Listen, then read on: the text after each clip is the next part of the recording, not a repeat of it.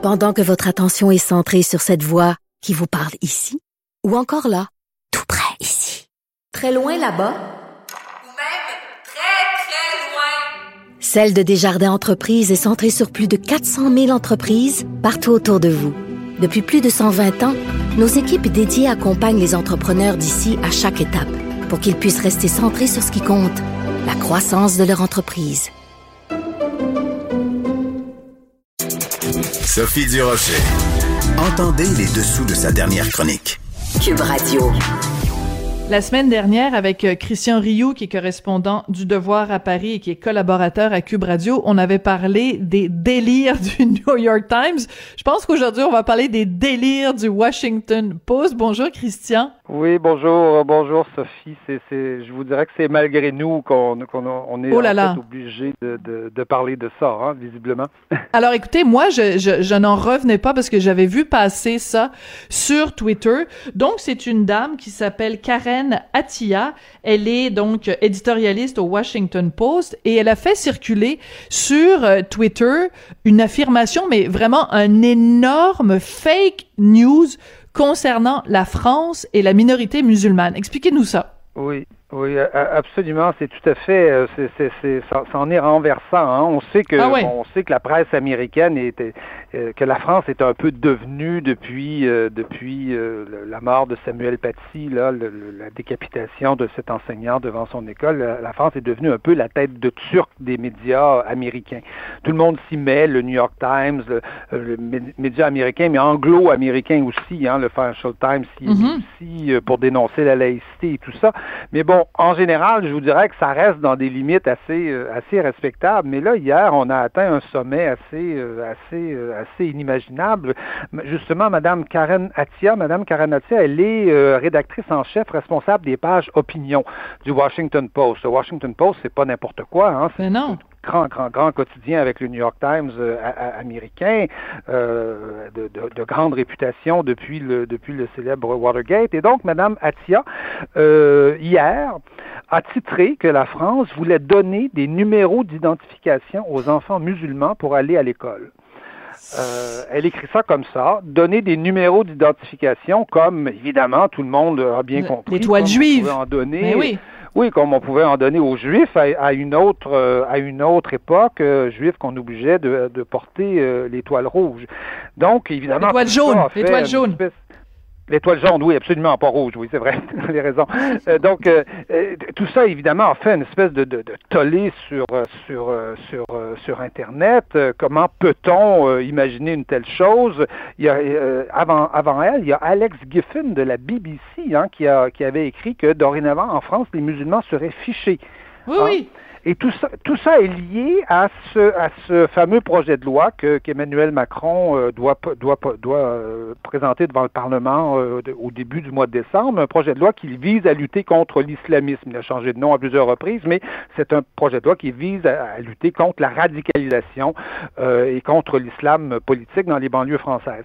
Et évidemment, dans ce projet de loi, Emmanuel Macron euh, proposait une mesure, une mesure qui est assez contestée ici, qui, euh, qui, qui, qui sera d'ailleurs peut-être pas acceptée. On va voir, le Conseil constitutionnel pourrait la, la, la retoquer, Mhm. mais cette mesure euh, consiste à interdire l'école à la maison, c'est-à-dire interdirait aux familles musulmanes, mais pas seulement, à toutes les familles qui gardent leurs enfants à la maison euh, et qui font les qui prétendent donc qui font l'école à la maison, et donc il, il veut l'interdire. Et évidemment, euh, dans le projet de loi, on écrit que ces enfants-là se verront attribuer un numéro, euh, un numéro d'identification de l'éducation nationale, parce qu'ils n'en avaient pas, vu qu'ils n'étaient pas à l'école, ils vont avoir Ben un, un numéro.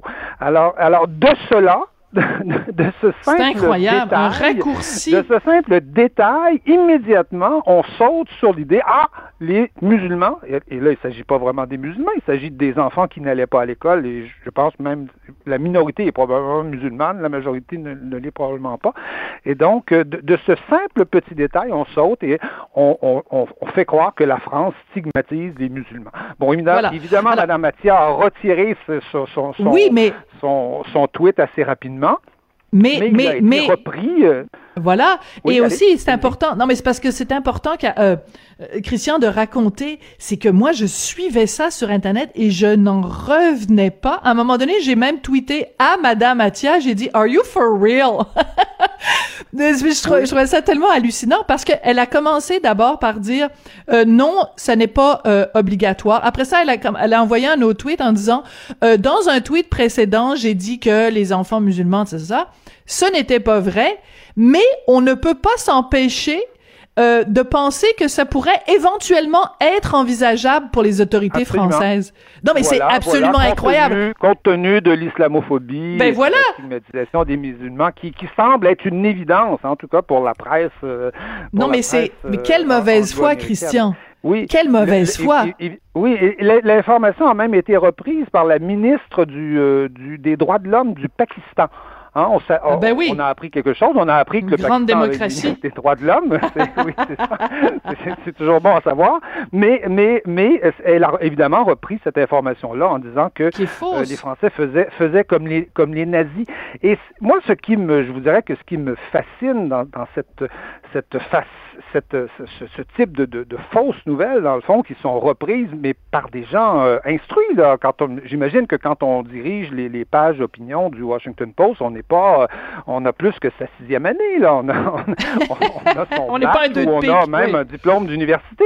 J'imagine. Et ce qui me fascine, c'est le, c'est le, c'est l'abîme d'ignorance euh, de ce qu'est la France. Alors, s'il y a un pays au monde où cette chose est inimaginable, où même les statistiques ethniques hmm. et religieuses sont n'existent pas. C'est la France. Oui, c'est interdit. Ça, n'existe pas depuis 1800. Vous savez, au Canada, facilement, dans le recensement, on, se fait demander quelle est votre quelle est votre religion, quel est euh, quel est votre type ethnique. Hein? Êtes-vous un caucasien, comme on dit souvent, des mm-hmm. choses comme ça. C'est le genre de questions courantes dans les dans les dans les recensements. Ça au Canada, aux États-Unis, c'est interdit en France.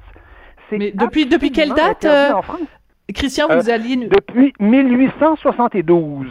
Incroyable. depuis, depuis 1872, c'est absolument interdit en France et ça a été repris et reformulé dans une loi de 1978 qui, a, euh, qui, qui, permet quand même quelques enquêtes statistiques pour essayer de comprendre un peu la composition de la société française, mais qui limite au strict nécessaire les questions qui concernent la religion, qui concernent euh, l'appartenance ethnique. Qui, on, on a le droit, par exemple, de demander quelle est la nationalité de vos parents. Ça, on peut poser cette question-là, mais on peut absolument pas demander à quelqu'un quelle est sa race, entre guillemets. Êtes-vous noir, êtes-vous blanc, euh, êtes-vous euh, caucasien ou sa religion? C'est absolument... Mais c'est intéressant. Et c'est intéressant, Christian, parce que... me fascine, c'est cette ignorance-là d'un de, de, pays qui, qui, qui, qui est vraiment le pays au monde, je pense, où ce genre de choses est impossible. Voilà. Mais, mais, mais ce qui est intéressant, c'est ce que ça dit sur la France. Est-ce que ça dit sur l'esprit républicain? L'esprit républicain, c'est de dire tous les citoyens sont égaux devant la République. Tous les citoyens sont des citoyens de la République. Donc, tu n'es pas un Français noir, tu n'es pas un Français juif, tu n'es pas un Français. Tu es un Français, point à la ligne. Et je comprends que pour un Américain, où la question de la race est omniprésente, euh, ils sont obnubilés, et pour des raisons évidentes, évidemment, à cause de leur passé, que pour un Américain, qui est obsédé par la race, mhm. que la France ne soit pas obsédée par la race, ça ne leur rentre pas dans le coco. non, absolument. Ils, ils, ils, arrivent même pas à le concevoir. C'est c'est vraiment ce qui me c'est vraiment ce qui m'étonne dans cette et donc ce sont des réactions tout à fait spontanées euh, qui montrent une ignorance une ignorance crasse en tout cas de euh, de, de, ce qu'est l'histoire de France et, et, même et même de l'Europe parce que a la France bien sûr c'est particulier à la France mais je veux dire les idées françaises ont essaimé les idées de la Révolution française ont essaimé dans toute l'Europe euh, ben à, une certaine époque et, et donc ce n'est pas seulement ce n'est pas seulement la France. Mais on voit on voit l'abîme d'ignorance et je ne sais pas, je, je soupçonne euh, les, les, les, nouveaux journalistes au Washington Post, au New York Times, d'avoir une, une, une, méconnaissance de l'Europe euh, euh considérable. On, on, je pense qu'on le voyait déjà dans le personnel politique, quand, notamment quand Obama est arrivé au pouvoir. Euh, traditionnellement, euh, le personnel politique américain était très lié notamment à l'Europe centrale, par exemple, mm-hmm. Pologne, pensez à Kissinger, pensez, à, à, tous ces grands, ces grands pontes là de, de l'administration américaine. C'est des gens qui connaissaient extrêmement bien l'Europe. On a l'impression qu'aujourd'hui, euh, hmm. dans les dans les médias et peut-être aussi dans le personnel politique, on le verra avec euh, avec avec Joe Biden, euh, la connaissance de, de la France et de l'Europe en général est assez est assez médiocre. Oui. Il y a une, euh, une conseillère de Kamala Harris, évidemment, son nom m'échappe, qui va peut-être être son attachée de presse ou en tout cas qui va qui fait partie de son entourage, qui est d'origine martiniquaise, je pense. Alors peut-être que euh, faisant, euh, tu sais, peut-être que ce lien-là va faire en sorte que ça va être une administration qui va peut-être un peu mieux connaître, euh, en tout cas, les dom-toms. Je veux absolument parce que le prochain secrétaire d'État parle français aussi, en fait. Ah oui, ben c'est vrai, c'est vrai. Oui, c'est ce qu'on nous annonce, c'est ce qu'on nous dit. Alors, on, on, verra. Souhaitons que ça évite ce genre de, de, de bêtises euh, euh, à l'avenir. Oui, alors on parlait de l'attitude des Américains face à la race. On a un bon exemple quand même dans les mémoires d'Obama, parce que euh, Barack Obama parle de Nicolas Sarkozy, ancien président de la République, et euh, il fait mention de ses origines ethniques. C'est très bizarre, ça. Oui, c'est très étrange et ça a beaucoup, euh, ça a beaucoup étonné euh, ici. Mm-hmm. Vous savez, ben, la, la, première chose qui a étonné, c'est que euh, que Barack Obama parle dans, dans des termes assez acides d'abord de, de, mm. Nicolas Sarkozy. Hein. C'est, il, il, il, est, il est, il est, il est extrêmement gentil. Il est toute douceur avec Angela Merkel, mais Monsieur Sarkozy, on, on voit bien, il le décrit comme quelqu'un d'irascible, comme quelqu'un d'excité, qui est tout petit, qui est sur des malhonnête, qui n'arrête pas de de de de de de de, de, de, de rouspéter et euh, euh il le décrit comme euh, comme un, un personnage de Toulouse-Lautrec, vous savez dans les, les, oui, les, les parce que Toulouse-Lautrec était tout petit. Euh, oui. Oui, Toulouse-Lautrec était tout petit, était, était un peu même handicapé et, et, peignait les gens avec, vous savez, des, des, des formes un peu, un peu exagérées, bien que euh, je pense qu'on, enfin, ça, M. Obama ne s'en doute peut-être pas. Je pense que Toulouse-Lautrec voulait rendre honneur, euh, voulait, voulait rendre hommage euh, à, à, des classes populaires quand il, quand il faisait ça. Et je pense mm. que c'était pas, c'était pas méprisant. Mais le mot Toulouse-Lautrec, dans, dans, dans, chez, chez Obama, ça semble plutôt méprisant. Et en français, euh, en français, il dit que euh, il dit que, euh, que Nicolas Sarkozy a la peau mate, a des traits expressifs, vaguement méditerranéens, et il, il précise son père était hongrois, son grand-père maternel juif grec. Et quand on a lu l'original en, en, anglais, on découvre que M. Obama est plus direct que ça, c'est-à-dire il dit qu'il est demi-hongrois et un quart juif, un quart hmm. juif grec, donc un carteron juif pour le dire, pour le dire. S'il avait fallu traduire littéralement, correctement, l'original, c'est ce qu'on aurait, c'est ce qu'on aurait écrit. On, on, sent bien que le, le traducteur euh, français a voulu euh, a voulu adoucir un peu mm-hmm. un peu les choses et trouvait les, les, expressions de M. Obama un peu un peu un peu dures.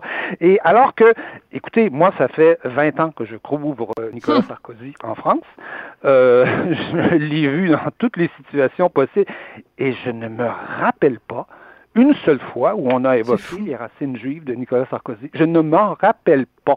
Eh, mais c'est d'autant plus surprenant dans la bouche ou sous la plume de Barack Obama, parce que s'il y a quelqu'un, justement, qui euh, s'est battu pour que on, on regarde au-delà de la couleur de peau, au-delà de l'origine ethnique, qu'on considère l'individu pour ses, ses qualités propres, c'est bel et bien Barack Obama, alors qu'il s'attarde sur les origines ethniques de, de Nicolas Sarkozy. Je trouve ça hallucinant.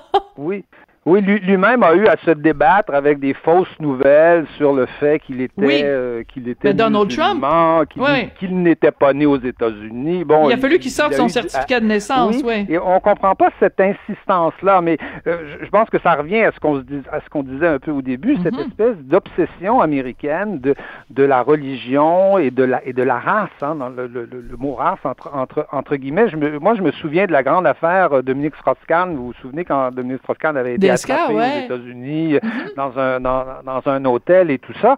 Et bon, tout le monde savait que Dominique Strauss-Kahn était d'une grande famille juive, son épouse aussi euh, famille Anne de Sinclair? famille de, de, gens oui qui avaient qui ont qui ont de, de, des gens qui ont, euh, qui ont qui ont qui ont qui ont évité l'Holocauste, qui s'en sont sauvés. Euh, ça on savait ça, mais la première fois de ma vie ou la, et la seule fois de ma vie où j'ai vu Dominique Strauss-Kahn avec une kippa Hein? Euh, oui. euh, c'est aux États-Unis. quelques jours après son arrestation, Dominique Strauss-Kahn sortait dans la rue en public avec sa kippa et allait se, se Ah. allait au temple, allait se allait se recueillir. En France, on bon. était complètement fascinés. On se dit mais Daniel Strauss-Kahn avec une kippa, c'est bien le dernier que j'aurais imaginé avec une kippa sur la tête. Jamais en France on, a- on aurait vu ça. Mais là, il s'agissait qu'il soit aux États-Unis et probablement que ses, ses avocats, euh, comme sa situation était assez difficile, ses avocats lui ont, lui ont conseillé de, de bien se faire voir et donc d'aller euh, d'aller Mhm. euh, à la cérémonie religieuse en s'exhibant avec avec sa kippa, ce qu'il n'aurait jamais fait de sa vie. euh, Très intéressant. Et- Christian, c'est toujours fait- fascinant. tout à fait étonnant. Tout à fait étonnant. Oui. Mais en tout cas, si ça vous amuse de voir un vrai cas de Face News, allez donc sur le, le compte Twitter de cette femme incroyable, une éditorialiste du Washington Post. Donc un vrai, un mensonge vraiment en lettres majuscules. Karen Attia, 2T-I-A-H. Moi aussi, j'ai suivi ça. Je n'en revenais pas. Merci beaucoup, Christian. Et on se retrouve euh, mardi prochain. Oui, plus qu'étonnant. Détonnant. Tout à fait. C'est- C'est moi Merci. qui vous remercie. À bientôt. Merci. Ben, merci beaucoup d'avoir écouté l'émission aujourd'hui. Vous savez que chacun des segments est disponible dans la section euh, radio de euh, du, du site pardon de Cube Radio. Donc vous pouvez réécouter l'émission segment par segment, le partager aussi avec vos amis sur Facebook, sur Twitter et sur tous les réseaux sociaux. Alors je vous remercie. Je veux remercier aussi Sébastien Laperrière qui est euh, réalisateur et metteur en ondes, Hugo Veilleux qui est recherchiste. Et puis moi, ben, je m'appelle Sophie Durocher, je suis animatrice, puis j'ai très hâte de vous retrouver demain à la même heure. Merci.